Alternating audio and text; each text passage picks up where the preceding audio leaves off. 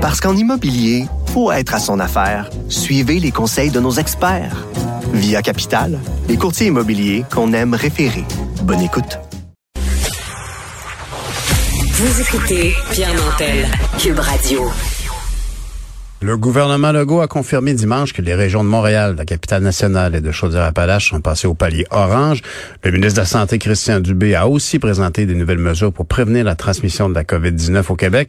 On va en parler avec le microbiologiste et président du groupe Eurofins Environex, Marc Hamilton. Bonjour, Monsieur Hamilton. Oui, bonjour, M. Nantel, ça va bien? Ben, ça va bien. Puis on voulait vous demander si vous, vous êtes euh, inquiet aussi au contraire, vous avez l'impression que euh, le gouvernement fait bien de rehausser le niveau d'alerte et si c'est suffisant. Ben, écoutez, moi, je pense que de rehausser le niveau d'alerte, euh, moi, je dirais pas plus ça, zone orange que le vrai orange, parce qu'il y a quand même euh, moins de restrictions. Là, juste un orangé, vraiment orange brûlé. Mais euh, je dirais que oui, c'est correct d'y aller parce que ça faut quand même annoncer les cris d'alerte, hein, parce que il faut penser là que le gouvernement est en train de se dire avoir reçu. Donc, il sait que très bien que, euh, vous vous rappelez, à fin avril l'année passée, ben, cette année, il disait, ben, on va tout couper des services non essentiels, puis là, le confinement est arrivé par après. Puis ça, ben, c'était très drastique. Il n'y a pas eu de, d'échelle, là. Tu sais, ça a été tout ou rien. Donc, lui, il se dit, ben, avant, de recommencer le confinement, on va y aller tranquillement. Puis qu'est-ce que j'ai aimé dans ces décisions hier? C'est qu'il n'a pas appliqué le code orange au complet. Donc, autrement dit, il est allé juste vers, on va couper quelques heures de bar, on va limiter les déplacements, on va couper ça de 10 à 6 personnes dans les maisons. Les regroupements extérieurs ou intérieurs, les pique-niques, etc., c'est 25 personnes au lieu de 50. Euh, ça, moi, je trouve que c'est une excellente idée parce qu'on n'a pas confiné autant.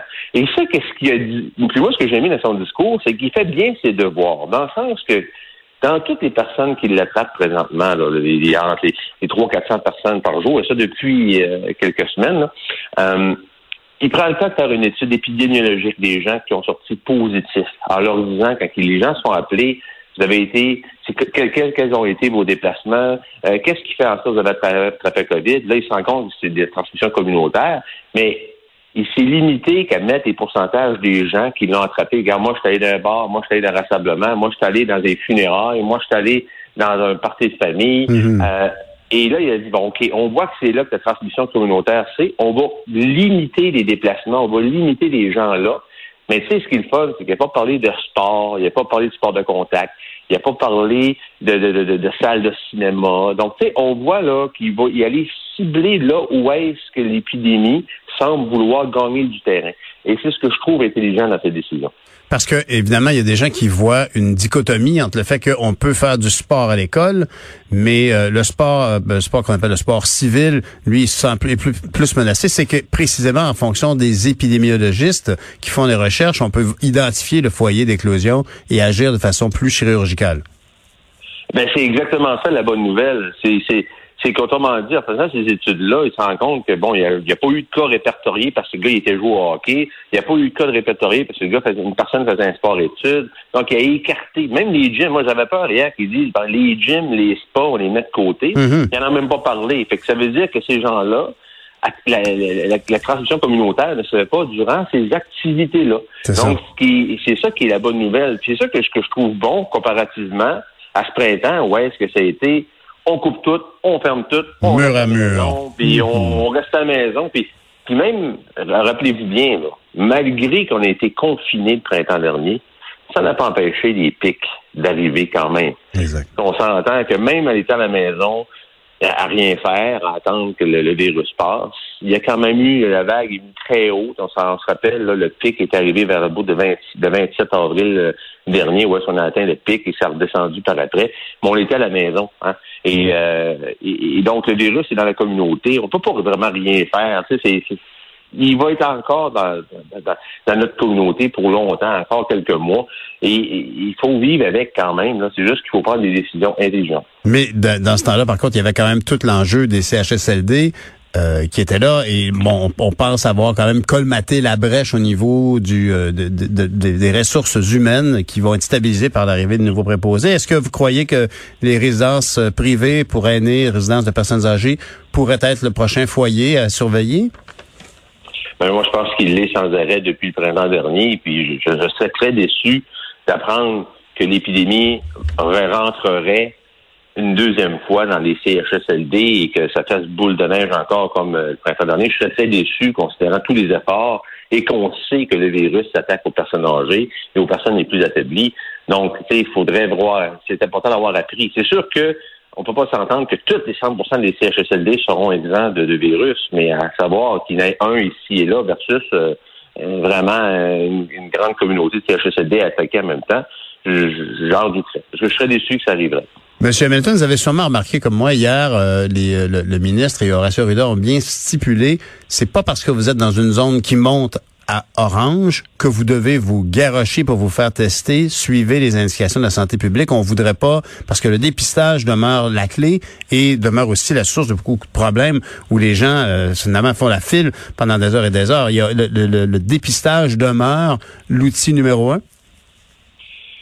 Ben pour l'instant, c'est là-dessus qu'on se base sur la progression de la maladie. Ce que ce que je trouve dommage présentement, c'est que bon, on a environ 20-22 000 tests par jour, plus de 20 000 personnes qui étaient échantillonnées tous les jours. Si on fait des statistiques, c'est entre 1 et 1,5% des résultats qui sortent positifs. Donc il y a quand même 98 à 99% des gens qui sont testés et qui ressortent négatifs. Ça, ça veut dire, c'est qu'il y a de la panique dans la société.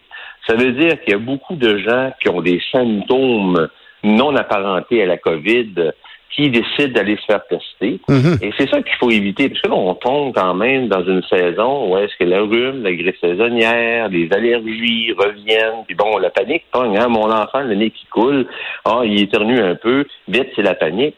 Mais vous savez, là, Oui, je comprends que les gens sont curieux de savoir, mais ça crée de la panique. Puis le gouvernement est engorgé. Puis là, on passe au côté, bien souvent, les cas les plus qui sont les plus, euh, je dirais, euh, euh, à surveiller. Et là, le problème, c'est parce qu'on est engorgé, ça prend 6, 7, 8 jours à voir ces résultats. Et là, on est peinard à la maison à attendre ces résultats-là. Et pendant ce temps-là, bon, on recommande pas les gens d'aller travailler. Quand on a suivi un test, quand on a un test, Restez à la maison, là. C'est ça. Faut attendre les résultats. Parce que si, si tu dis, ah, mon résultat va arriver dans cinq jours, moi, je resterai pas à la maison rien faire. Faut éviter ça. Mais Donc, c'est pour ça. Oui. Ben, M. Hamilton, j'aimerais juste vous demander, il y a quand même une, une rumeur, une, une croyance persistante qui veut que, compte tenu qu'on est très protégé de la COVID-19, on met notre masque, on se lave les mains tout le temps, que si on a des symptômes, ça peut pas vraiment être la grippe ou un autre virus, puisqu'on est très bien protégé. Puis si on a quelque chose, c'est nécessairement la COVID. non, mais ça, ça, ça c'est ce qu'on appelle des, des, des, des, rumeurs urbaines. Comment c'est ça? Des... Euh, des légendes urbaines. Des légendes urbaines. Écoutez, que vous attrapez le rhume, que vous attrapez l'influenza, la grippe saisonnière, c'est tous des virus respiratoires et c'est le même mode de transmission. Donc, autrement dit, que dès que vous enlevez votre masque ou que vous soyez dans un endroit où est-ce qu'il y a des rhumes saisonniers, vous avez des, des, autant de risques d'attraper le rhume saisonnier que la COVID. Donc, on le voit par les tests. Hein? 98% des gens qui sont testés, c'est pas la COVID. Donc, euh, ils ont nécessairement d'autres symptômes associés à d'autres types de virus, euh, d'autres types de pathologies non apparentées. Donc, on voit qu'il n'y a pas seulement ça qu'il y a dans l'air. Il y a des, il y a des il y a des centaines de, de, de, de particules euh, virales venant de toutes sortes de, de, d'autres espèces de, virus qui circulent dans l'air qu'on peut attraper aussi. Là. M. Hamilton, il y a plusieurs mois, vous aviez évoqué que euh, à la mi-octobre, vous ne seriez pas surpris qu'on atteigne des, des seuils de 500 à 600 cas par jour. On n'en est pas loin. Comment interprétez-vous cette situation? Est-ce qu'on on est dans une courbe ascendante euh, aiguë ou tout est sous contrôle? Ben, moi, je pense qu'elle va continuer à monter. Comme on disait, 5 à 600 à la mi-octobre. Moi, je me suis beaucoup sur les statistiques qu'on a eues de la première vague, de sorte que lorsqu'on a commencé à être stats, comme puis, puis, ce que je dis tient encore la route. Si vous regardez euh, présentement, à fin mars, on a des statistiques d'à peu près du 28-29 mars, on avait 400 cas par jour. Et le pic est arrivé comme trois à quatre semaines plus tard.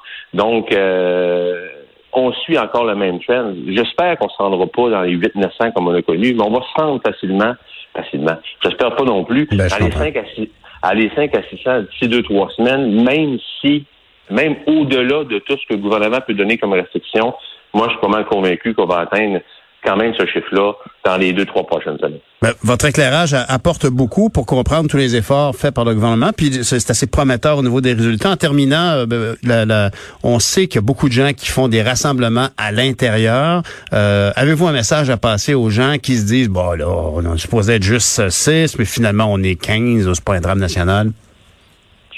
Ben, écoutez, c'est sûr qu'il y a toujours, on peut toujours, comme on peut faire, décortiquer ce message-là, mais l'important, c'est quand il disait, il y a pas plus que deux familles.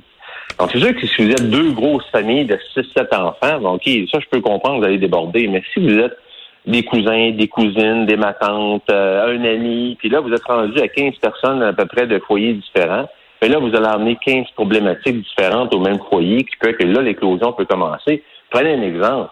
Beaucoup d'éclosions ont commencé dans les dans, dans les salles funéraires. Dans les salles hum. funéraires, c'est des familles, c'est des amis, puis boum, ça pogne. Les mariages, c'est la même chose. Donc, c'est sûr que si vous faites ça à la maison de la même manière, puis on le sait, quand il y a des funérailles, quand il y a à la maison, puis qu'il y a des mariages, ben, on a le goût de se coller, hein. On veut pas, là, il y a des émotions là-dedans. Mhm. C'est plus fort que nous, et bang. Et une autre chose qu'il faut faire attention aussi, j'ai écouté hier à la télé quelque chose d'intéressant à mentionner, c'est parce considérant que les bars, à partir de 11 heures, il y aura plus de, il y aura plus de boissons. Ben, ils vont fermer, puis, euh, ils vont fermer, mais ils pensent qu'ils ferment à minuit, puis la boisson reste à 11 heures. Oui. Il y avait, il y avait des jeunes qui disaient, hey, moi, quand je sors, moi, là, moi, à minuit, moi, là, là j'ai pas le goût d'aller me coucher, là. Moi, ce que je vais faire, à minuit, ben, je vais dire à mes gens, hey, venez-vous-en chez nous, on va continuer le party, on va se faire un after hour chez nous à hmm. minuit ce soir. Mais là, il faut pas prendre ça de cette manière-là. Là. Si le gouvernement a dit à 11 heures, il n'y a plus de boisson, puis à minuit, allez-vous-en, c'est pas nécessairement continuer de partir chez vous. Là. C'est ça. Il faut, faut, faut interpréter ça entre les lignes, de dire, il y a un message qui se dit, si vous prenez de la boisson tard le soir, c'est là où est-ce qu'on devient chaleureux, c'est là qu'on a le goût de voir des gens, puis on oublie la COVID. Exact. faut pas tomber dans ce piège-là. Merci beaucoup, M. Hamilton. Ça fait un grand plaisir. Merci, à la prochaine. Marc Hamilton, en gros, il y a la loi, puis il y a l'esprit de la loi. Merci.